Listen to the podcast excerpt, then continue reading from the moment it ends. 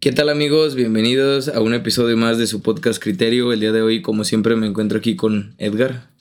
¿Qué tal Edgar? ¿Cómo estás? Muy bien, estoy escuchando que andas medio ronco. Sí. Te pegó la loquera y te me fuiste de vacaciones. Yo creo que ahí se nota, ahí se nota el disfrute. Nada más de un lado. Nada más de un lado. Y del otro, güey. Del otro tenía que estar pendiente de todo, pero. Ajá, por eso te mandaba mensajes uno y no, no, no respondías. Pues, ¿qué te digo? ¿Cómo te fue de vacaciones, güey? Pues a gusto, tranquilo, la verdad ya extrañaba la playa, pero pues tristemente no estaba como con calor de playa. De hecho, siento que hace más calor aquí que en la playa. ¿A qué playa fuiste? A Mazatlán. ¿Hay mucho turista por allá, güey? Sí, bastantito. Pero, ¿por la época o...? O sea, ¿en esta época hay mucho turista, güey? ¿O en general siempre hay mucho turista por Pues la verdad no sabré decirte, pero esta vez el hotel estaba lleno de canadienses. Uy. ¿Y qué tal las canadienses? Pues muy amigables.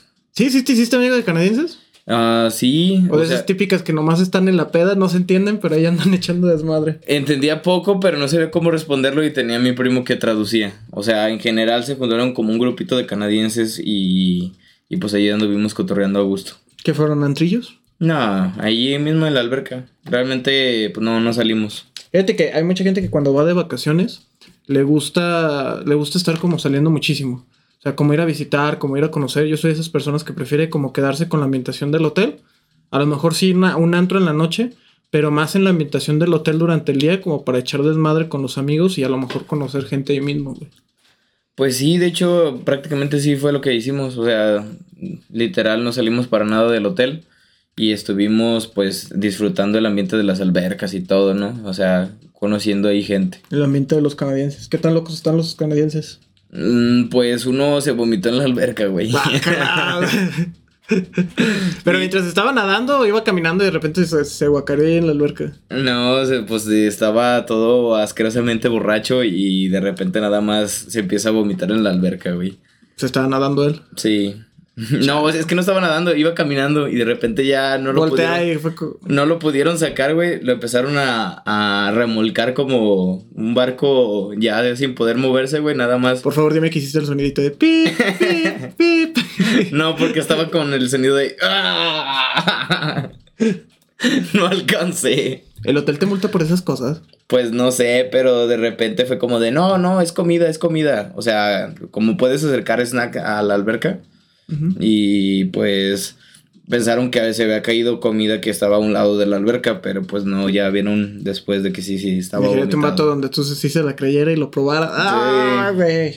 Afortunadamente fue el último día y pues ya al día siguiente ni siquiera pisamos esa alberca. O sea, en el, en el momento nos sacaron.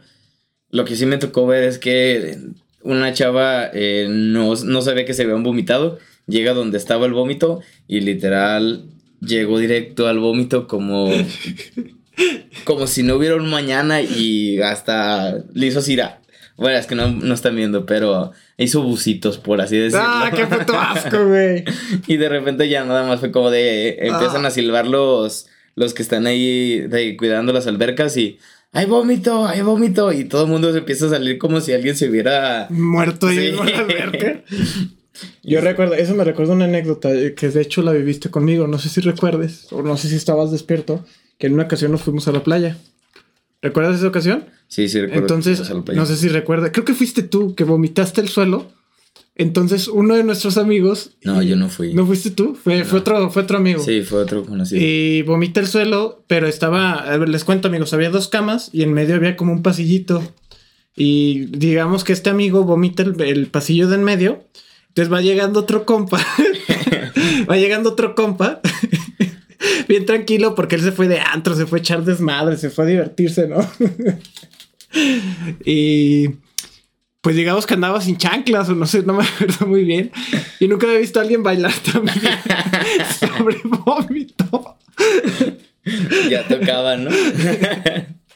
Literalmente los pesitos empezaron a resbalar. Y no podía como sostenerse, no podía ponerse en pie, entonces resbalaba y resbalaba y él nada más cayó como poniendo la mano en el suelo. y nunca escuché gente encabronado. Que fue como, hijos de su puta madre, ¿cómo se les ocurre? ¿Por qué hicieron esto? Lo hubiera limpiado, que no sé qué. Güey, yo estaba muy pedo, entonces yo tampoco pude como hacer algo al respecto. Vi que vomitaron. Yo la verdad no me acuerdo. Güey, neta, fue una cosa preciosa ver ese baile. Lo malo es que me tocó dormir con ese amigo, entonces salía puro vómito. Acá nada más le dijeron que quiso agarrar la fiesta como si fuera mexicano. y no pudo. Lo tuvieron que remolcar. ¿Quién diría? Yo digo que el mexicano se pisa más que un. que un. ¿Cómo se que un, ¿Qué son? Canadienses. Que un canadiense. Yo creo que sí, ¿no? Pues yo creo que sí. O sea, había otros que estaban siempre como muy a gusto. Y a otros que pues no. Ya estaban todos tiraditos. Chale. Entonces la peda sí se puso buena. ¿Qué tenían? ¿Del típico bar que, que tienen en la alberca? Ese está Exacto. bien chévere, güey. Ese sí está muy, muy chido. Sí, de hecho ahí pues estuvimos prácticamente los tres días que estuve ahí descansando. Yo siento que. También en el mar estaba, te lo juro que parecía que le habían puesto hielo, el agua. pues, estaba muy frío. Sí, estaba demasiado Pues helado. que hace más calor aquí en Lagos que allá Sí, en la- de hecho pues si te fijas ni siquiera vengo quemado. Sí, de hecho. Te, te ves más delgado, güey. ¿No comiste? Puro alcohol, güey. No, sí comí. Puro alcohol. Pura. No, cuando voy a la playa, pues normalmente como sirven muchas cosas que no suelo comer aquí, es de lo que Aprovechas normalmente más. como, sí, ¿no? totalmente de acuerdo. Sí. Pues, ya cambiando un poquito el tema, mi semanita. Esta semana sigue, seguí yendo al seguro. Y ¿Y qué tal? no hay novedad, no hay novedad. Sigo yendo al seguro. ¿Ya te dieron tu pase premium? Ya me dieron pase premium. Ya estoy pagando la membresía. ya te suscribiste por 99 pesos. Ahora me dan dietitas y todo eso. Este, quería hablar un poquito sobre la gente hipocondriaca. O sea, neta, güey, era, era, un pedo. Te lo juro que cada semana que voy encuentro la- a las, casi a las mismas personas. Personas que literalmente no tienen nada, ya son señoras de una edad bastante avanzada, que no tienen nada, pero que de repente tienen dolores en diferentes lugares, güey. ¿A qué voy con esto? Eso no, es hipocondriaco, güey. Eso- Hipocondriaco es una persona que cree que está enferma todo el tiempo, que cualquier cosa le afecta y cree que necesita ir al médico, que cualquier Sí, cosa cree que está enfermo. Yo estaba, yo estaba mal. Sí, no, es que yo pensaba que era otra cosa, pero la confundí, otra enfermedad, discúlpame. Muy bien, y no sé si se considera como una enfermedad, yo creo que es más bien una enfermedad mental. Entonces, literalmente, estas personas están robando un chingo de tiempo dentro del seguro y me ha tocado estar formado detrás de todas estas personas durante chingos de horas y son problemas bien pendejos. El día de hoy pasa que un señor eh, decía que le dolía la cadera, entonces hace tiempo le hicieron rayos, rayos X. Entonces el señor dice que tiene yendo un mes para ver si le dan los rayos X. Entonces toca la puerta donde estaban los rayos X y le dicen, ¿qué hubo, señor? ¿Cómo anda? Bien. Y se venía a recoger mis resultados. Y le dice la señora, pues espérame poquito. Se avienta como 20 minutos, sale la señora. Y esos 20 minutos siempre se convierten en más largos. Normalmente son los 20 minutos más largos de tu vida, ¿no? Sí, claro. y entonces, esta persona le dice, no, señor, este, ahorita está descompuesta la computadora que, que tiene, que tiene sus rayos X para que vaya y les diga a su médico que la computadora está descompuesta. O sea, vemos, vemos lo obvio en esto, ¿no? Que, que es un poco estúpido porque se supone que se suben a su sistema. Sí. Y que cualquier cosa no necesitas una computadora en específico para esto. Y el señor fue como, pues bueno, está bien. Muchísimas gracias. Se va con una carita muy sonriente y se regresa. O sea, es gente que literalmente, en este caso, no sé si decirle hipocondriaco, pero esta persona va todos los días al seguro a pedir exactamente la misma cosa. Y no sé si sea por la necesidad o por la falta de atención que necesita en su casa. Yo me puse a platicar con este señor. Me contó que su esposa recientemente había muerto. Y ahí estuvimos sosteniendo una charla bastante amena, por así decirlo. Y, güey, a veces esta gente se encuentra sola y la neta muchas veces aprovecha para ir al seguro. Y esto pasa muchísimo también con los hipocondriacos. a veces por la falta de atención que tienen en su casa, terminan yendo al seguro cada dos por tres y terminan perdiendo el tiempo de muchísima gente. Pues en general, bueno, no, no lo, él no lo considero como una persona hipocondríaca, sino como una persona con falta de Sí, atención. eso iba. Pero sí, hay muchas personas, me ha tocado también, a lo mejor no últimamente, porque pues última, tiene años que no piso el seguro afortunadamente. Ni quieres pisar. No, jamás. No, No, no, no. jamás toco madera. Para que se escuche. Pero sí, eh, sí me ha tocado y muchas también, muchas experiencias de o anécdotas que me cuenta mi mamá que de repente eh, va y a ella pues le sí le duele algo, ¿no? Y de repente le empieza a platicar a una persona y que le dicen, ay, que como que yo siento que también ya me está doliendo. Eh, Es gente que luego, luego se sugestiona Sí, sí. y empiezan a hacer ese tipo de cosas. Imagínate toda la pérdida de recursos y tiempo que se hace con este tipo de personas. Pues recursos a lo mejor no tanto, porque pues nada más, realmente pues nada más se van a sentar ahí. Me pregunto si a estas personas se les dará la atención que deben o si los doctores ya lograrán como detectar. Yo siento que sí han de tener filtros y también ha, ha de ser por lo mismo, no sé, tendremos que hablar con una persona que ha estado en el IMSS trabajando, eh, como si ya tienen como ellos mismos sus propios filtros como para detectar este tipo de personas, ¿no? Una vez platiqué con un médico y me decía que esto viene más de la experiencia. O sea, que necesitan él, él evaluar las cosas para saber si esta persona está fingiendo.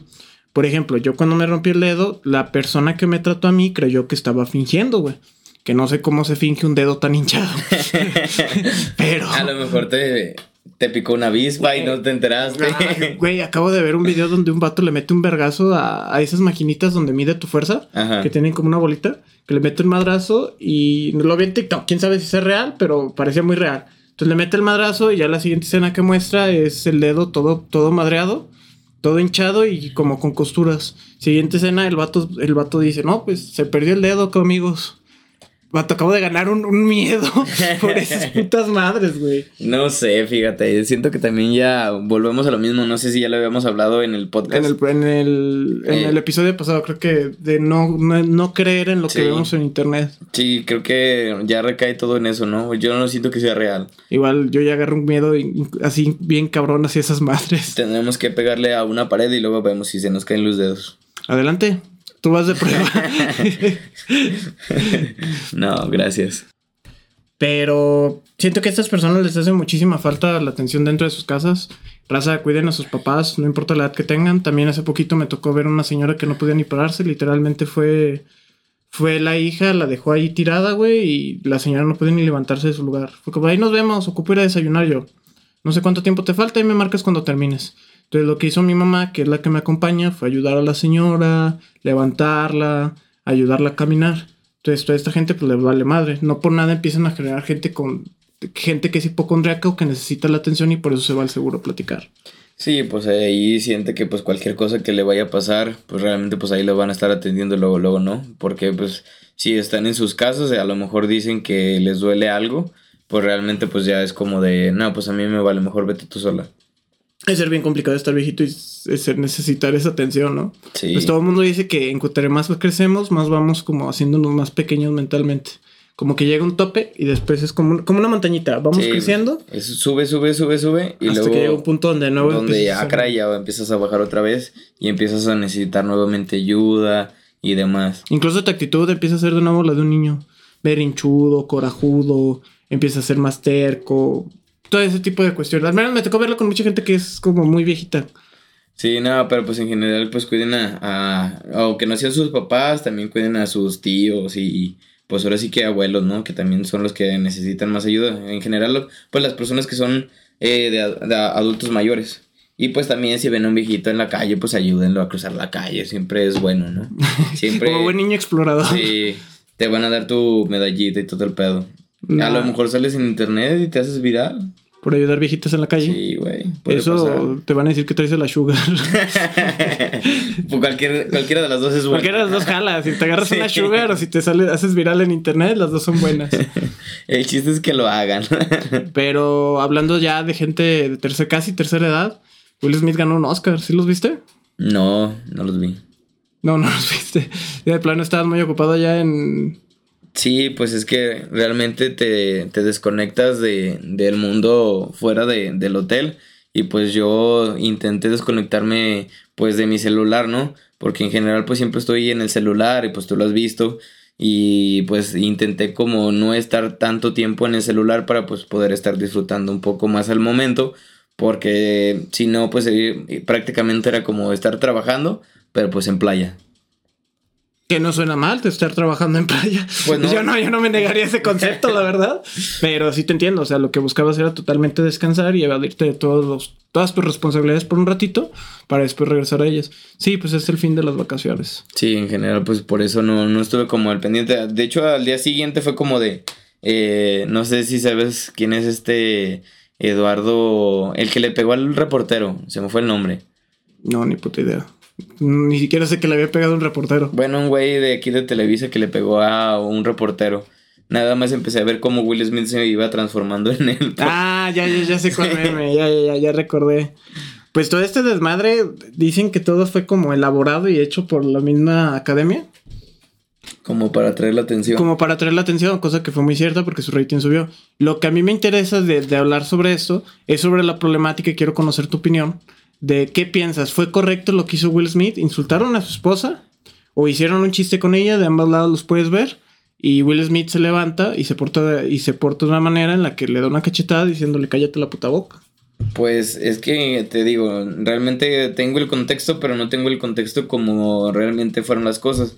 Yo nada más lo que he visto es que eh, al principio Chris Rock, eh, pues ahora sí que contó el chiste y posteriormente Will Smith se, eh, se rió y después de que se rió, como que agarró la onda, se levanta y le da la cachetada. Sí, exactamente. Esa Ah, es mi duda. ¿Tú lo ves bien? El vato hizo un chiste, Will Smith, un chiste que ofendió a Will Smith, Will Smith se levantó porque ofendió también a su esposa y él se le metió una cachetada. ¿Tú cómo ves toda esta, toda esta problemática? Pues mira, es que en general creo que si, si nos vamos por la parte de, de que es fuera de un chiste, eh, pues sí está mal, ¿no? Pero pues realmente pues estás viendo que el vato es un, también es un estando pero, que pues realmente pues lo invitaron para que hiciera más o menos el show, ¿no? Y pues si estás yendo ahí es porque obviamente a fuerzas va a hacer algún chiste de un- algún invitado que está ahí. Y ya si sobresale esa parte, creo Pero- que la, la comedia estaría como cayendo en la parte de lo políticamente correcto. Pero no es tanto lo políticamente correcto. O sea, No. no, no necesitas burlarte de una persona para poder hacer comedia. ¿A qué voy con esto? Eh, puedes hacer tu comedia de distintas maneras. Por hace poquito estaba viendo uno que era con. ¿Cómo se llama el de Todopoderoso? Ay, no sé. Eh, Jim Carrey. Jim Carrey. Este Jim Carrey hizo también lo mismo en una ocasión que no fue nominada. El vato es totalmente un comediante y en lugar de hacer chistes sobre la gente que lo rodean, se utilizó él mismo para hacer un chiste, el cual fue de hecho muy ameno y estuvo muy chido. En este caso, o sea, ¿qué tan correcto es que, que- sigamos viendo o que sigamos normalizando el hecho de hacer chistes de otras personas mientras estamos, mientras la gente está dentro de un stand-up, ¿no? O sea, estás, estás burlándote de tu público directamente. ¿Y eso se considera comedia? Pues yo pienso que, que no, pero hay muchas veces que a lo mejor el público es muy difícil y tienes que utilizarlos como herramienta para poder lograr que los demás se rían, pero no te tienes que, o sea, nada más como para que se desenfrasquen de lo que están haciendo dentro del mismo show y para que te pongan atención. Y una vez que te tengas otra vez tu atención o la atención, ya vuelvas a comenzar como con tu rutina y demás para que puedas, eh, pues ahora sí que hacer el stand-up, pero no con el público. O sea, Pero hablamos de que la comedia de Chris Rock literalmente se ha enfocado siempre, siempre, siempre en burlarse de su público. Realmente podemos llamar esto comedia. Yo en mi opinión personal creo que esto no es comedia. Yo voy a un lugar a ver un comediante para burlarme de cualquier otra situación de la vida. O yo mismo decir, ay, sí, la neta estaba muy pendejo. Pero no que alguien más vaya y se burle de mí. O sea, ponme una situación, ponme un caso hipotético, ponme una persona ficticia. No vayas y te burles de mí directamente enfrente de... que te- En este caso, literalmente pues millones. millones, en este caso fueron millones de personas que se burlaron de la esposa, o a lo mejor no se burlaron, a lo mejor dijeron qué mal chiste, pero el chiste lo hizo enfrente de millones de personas que también pudo, pudo haber afectado a la persona y lo pudieron en redes sociales. Ya sabemos que internet casi no es culero. Sí, no, el, yo creo que al minuto 3 ya había memes y todo, ¿no? Ajá, entonces, ¿cuál fue el meme? Will Smith cambió el meme de la mujer pelona al hecho de él estar dando una cachetada. Cosa que si lo quieres ver desde esa perspectiva, pues cambió la idea. Sí, no, pues es que realmente yo no conocía como tanto a Chris Rock, pero pues ya me estás dando el contexto y realmente pues no, no considero que sea como una buena comedia, porque pues si también vamos a, a otro estandopero muy famoso y desde hace muchísimos años que utilizaba pues prácticamente un chiste y te lo volvía una historia, obviamente sabes de quién estoy hablando, Polo Polo. del señor Polo Polo, me quito el sombrero. ¿O tú qué piensas de, del tipo de comedia de, de Polo Polo? El tipo de comedia de Polo Polo fue revolucionaria para su tiempo. Muy honestamente. revolucionaria. Fue, la neta, estuvo muy chido. Cómo conocí la comedia fue por medio de Polo Polo, al menos los chistes más de adultos, que yo todavía no era un adulto. Pero esta comedia, la neta, estaba súper chido. Y, y él no utilizaba a su público para burlarse, para burlarse de nada. O sea, él se aventaba historias, se aventaba un chiste, se aventaba toda esta anécdota pasada de lanza para contarte un buen chiste, con un buen remate y con una y como con un buen desarrollo dentro de él. Comparado con Franco Escamilla y con otros derivados que han salido a lo largo del tiempo, que ahorita se considera Franco Escamilla en México como un gran comediante. Pero todo esto es derivado de todo lo que logró Polo Polo. Sí, pues en general todos recaen en la parte de que pues eh, el maestro señor Polo Polo, bueno, en las varias entrevistas que he podido ver y todo el mundo eh, resalta que gracias a él están como que haciendo el tipo de comedia que pues están haciendo, ¿no? Sin tanto meterse con el público, sino a lo mejor como te comentaba hace un momento, que si ven que están distraídos, pues a lo mejor se empiezan a meter un poco eh, con el público, pero los hacen que se re- re- recuperen como la atención hacia quien está eh, frente al escenario y posteriormente siguen con su rutina. Y ya pues eh, yo he visto y he escuchado de ellos mismos que les está funcionando o que les funcionó. Pero aquí volvemos con la problemática inicial. O sea, entiendo Sí, totalmente sí. tu perspectiva. ¿Tú querías si alguien en, en medio de- del público se burlara de tu novia pelona? De tu novia con alguna enfermedad. ¿Qué, Pues- harías, ¿Qué harías en ese caso? Pues es que yo creo que a lo mejor en el momento hubiera reaccionado de la misma forma que Will Smith. Aunque esto, esto, esto no crees que haya provocado, por ahí estaba leyendo. Mi perspectiva en todo esto la voy a decir después de mencionar esto. La gente menciona que con esto estamos normalizando el hecho de que cada vez que hace un comentario que es políticamente, que no es políticamente correcto, podemos levantarnos, soltarles un chingadazo y decirles cállate, que podemos callar a estas personas y, y simplemente no dejar que hablen. O sea, la gente dice que este fue el mensaje que trató de transmitir.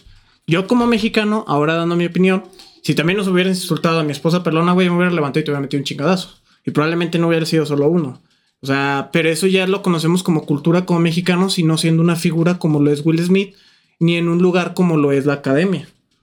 O sea, dentro de la academia, pues lo dijimos ahorita, se burló enfrente, enfrente De millones. de millones. Y no solo eso, o sea, también hubo un putazo enfrente de millones que transmitió el hecho que después de un mal chiste eh, hubiera agresión física. Pues yo, yo sí considero que a lo mejor sí se está transmitiendo eso, pero es que volvemos a lo mismo, no puedes como meterte tanto con el público. Es, es como mi Es opinión. que no debería hablar, o sea, los comediantes no deberían meterse con el público. Si se van a meter con alguien, que se metan con sus amigos, güey. Pero no con tu público. Tu público va a ir a verte. Bueno, también tienes que ver con quién te puedes meter o con quién no, ¿no? Porque pues obviamente sí no vas a faltar el respeto a lo mejor a la mamá de alguien. Bueno, en México no creo que alguien se animaría. No, en México es una cosa más problemática. De hecho, Sí. creo que esa es la parte del voto de respeto dentro del mexicano. Que es como, güey, tú no dices nada de mamá, yo no digo nada de la tuya. Y si lo decimos, güey, este pedo va a valer madre. Te puedes meter conmigo hasta donde tú quieras, pero, Pero, con mi mamá, no. Ya bájale. Y creo que hasta donde limitamos esa, esa entrada de la mamá es cuando decimos como, jaja, chinga tu madre. Sí, sí. Y hasta ahí, pero porque más de ahí en más. Imagínate que los mexicanos fueran como, ¿y tu mamá es tan gorda?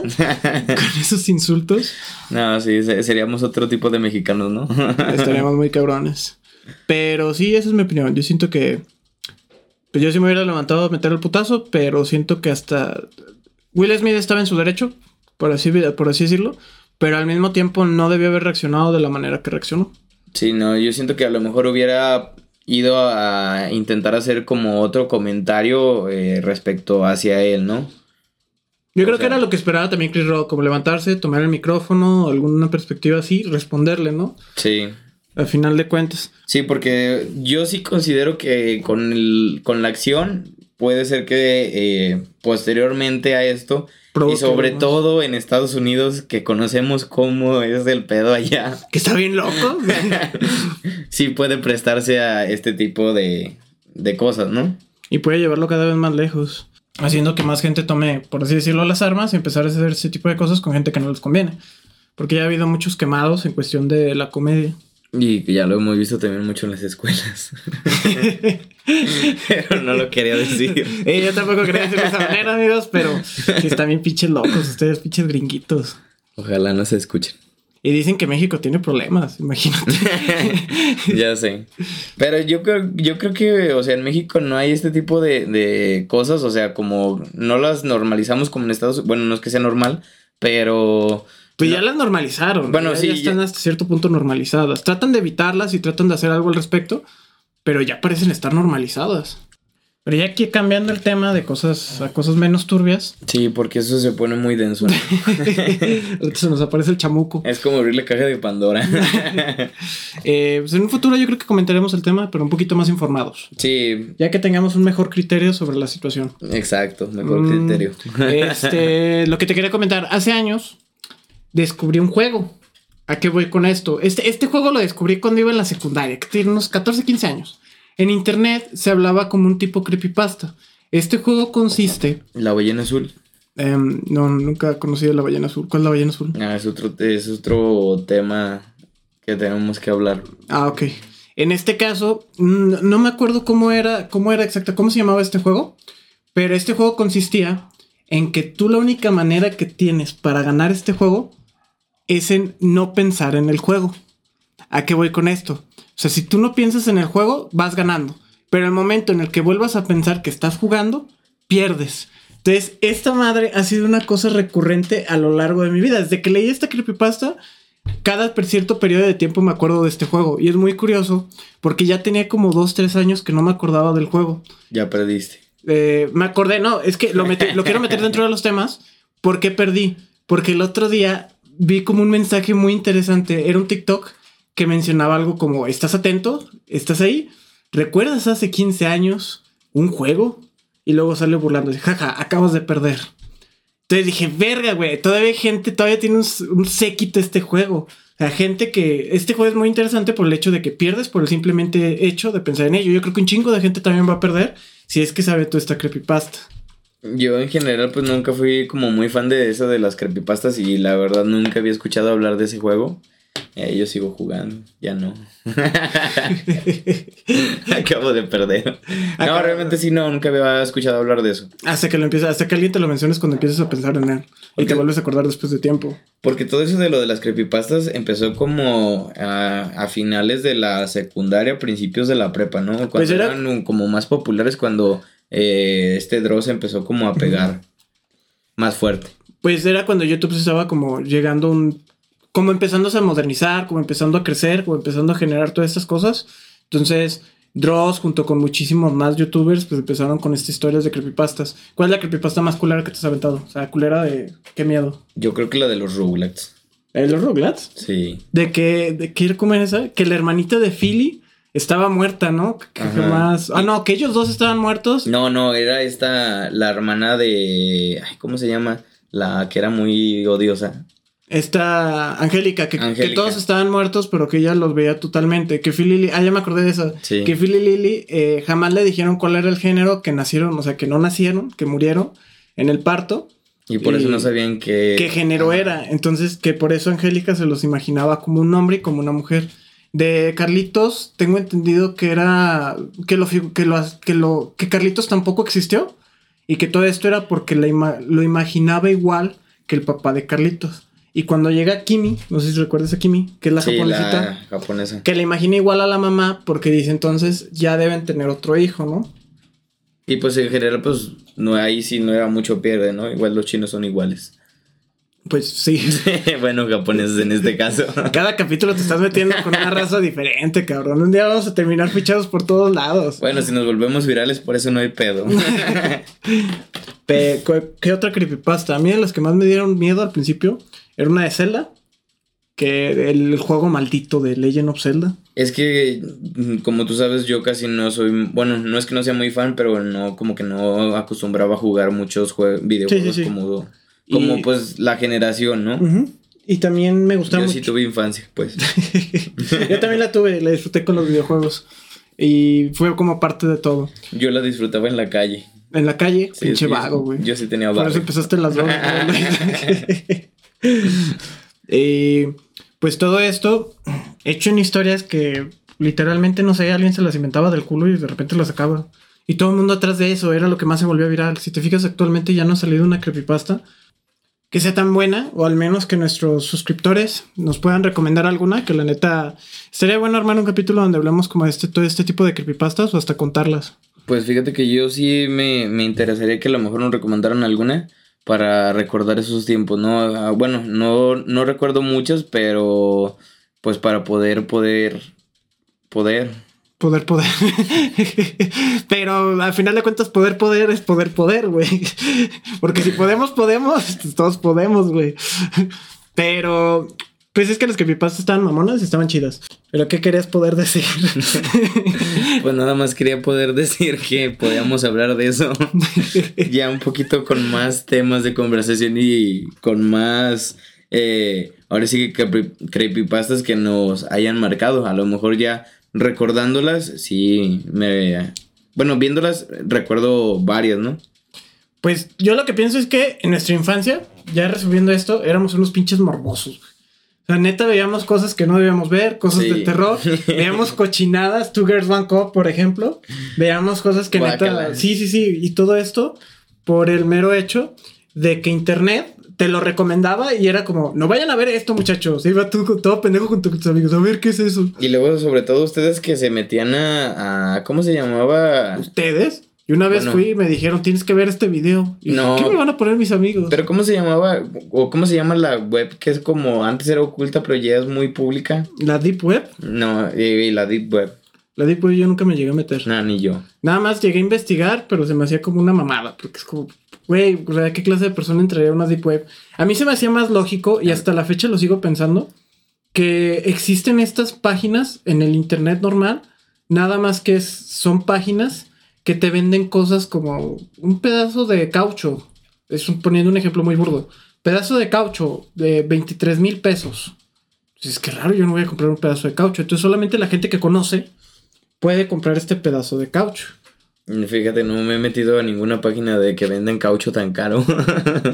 No has visto las páginas correctas. mi, mi algoritmo no me recomienda cosas buenas.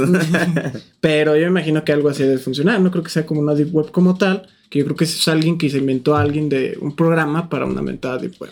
Pero había como un tipo blog, no, no recuerdo como el, el nombre, de donde de ahí te jalabas como a la deep web con los links y todo el pedo. Sí, te mandaba, tenías como ciertos links, pero yo llegué a ver cómo se metían y la chingada. Este Dross lo mencionaba mucho en sus, Sí. sus videos. Pero mucha gente que realmente se metía decía que no encontraba nada. Mm, O sea, pues, se encontraban cosas medias raras, pero no pasaban de ser raras. O sea, no, no, no, no encontrabas lo que decía todo el mundo, que podías encontrar gente que asesinos a sueldo y gente que, y- ajá, que vendía gente o que vendía partes humanas, güey. Pero todas estas páginas, la verdad, yo siempre creí que eran falsas y que la neta no valía la pena ni siquiera checarlas. La verdad, yo a mí nunca me interesó meterme ese tipo de cosas porque pues sí, sí me daba como cosa, ¿no? Porque también te decían que si te metías te podían rastrear y que te iban a hackear todo. Que en ese momento pues que podían haber hackeado mi, de mi información, ¿no? No, pues no tenías ni un peso, güey. Eres un adolescente, güey. Tu porno algo así. Exacto. Pero ahorita sí ya me da más miedo. Cosa que yo creo que con el puro Ares tenías para todos los putos virus del mundo perderle. Una disculpa por el cortón, amigos, pero de repente tenemos fallos. Pero sí, de ese tiempo donde descargabas todas estas aplicaciones que te descargaban un chingo de virus y al final de cuentas no, no tenías nada que perder más que la pura computadora. que baratas no eran tampoco, Sí, no. pero a final de cuentas ya era una pérdida, ¿no? Sí, no, pero pues bueno, yo no podía perder nada porque pues no tenía computadora. Pero la compu del ciber, pum, güey. A madres, parecía calentón. No, pero yo cuando iba a los cibers siempre decían, no descarguen Ares porque va a descargar virus. Y así fue como Luis siempre descargaba y 17 canciones muy buenas de Daddy Yankee. Qué buen repertorio. Güey, descargaba canciones de Daddy Yankee y de repente me salían como videos porno bien raros, güey. También estaba viendo historias que de repente otras personas subían como canciones si fueran de alguien famoso y pues subían como sus, sus propias canciones y así se fueron andando a conocer, ¿no? Oye, eso fue es buena idea. Actualmente ya no podemos hacer eso, No, ¿verdad? no, Pero, ya hay mucho pero copyright. era funcional. O sea, yo también a veces me descargaba canciones con otro título y sí me llegaba otro. Y terminaba gustándome la rola. Decía, pues está chido y hasta empezaba a investigar un poquito más de esta, de esta persona. Y al final de, terminaba como de DJ Juan. DJ Mario. Sígueme en mis redes, en mi Metroflog. Sígueme en Metroflog. Déjame tu firma. Chavo. Eso sería otro tema, ¿no? De, El la- Metroflog y sí, las redes sociales viejas. Viejitas. Pero, ¿qué te parece si ahora entramos a la sección de, Cosas. de internet? Pues esta semana traigo la noticia de la semana, al menos de aquí de nuestro pueblo. San Juan, no Lagos, nosotros somos de Lagos, pero San Juan eh, tiene su propia red social, güey. Es como, siento yo que es como un chismógrafo, güey. Yo también siento que es un chismógrafo, es como, entérate lo que hizo la vecina. y ahí todo el mundo, no, no manches, ¿ya viste lo que hizo Manuela? Yo creo que yo.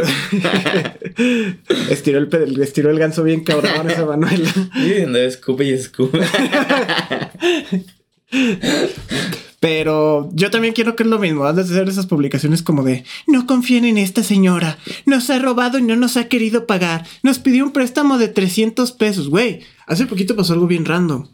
Eh, le mandan mensaje a mi mamá diciéndole que uno de mis tíos debía 600 pesos y que los fuera pagar y que no le iban a dejar de molestar hasta que los pagara. Literalmente una foto, la foto de su credencial junto con un cartel que decía se busca por ratero.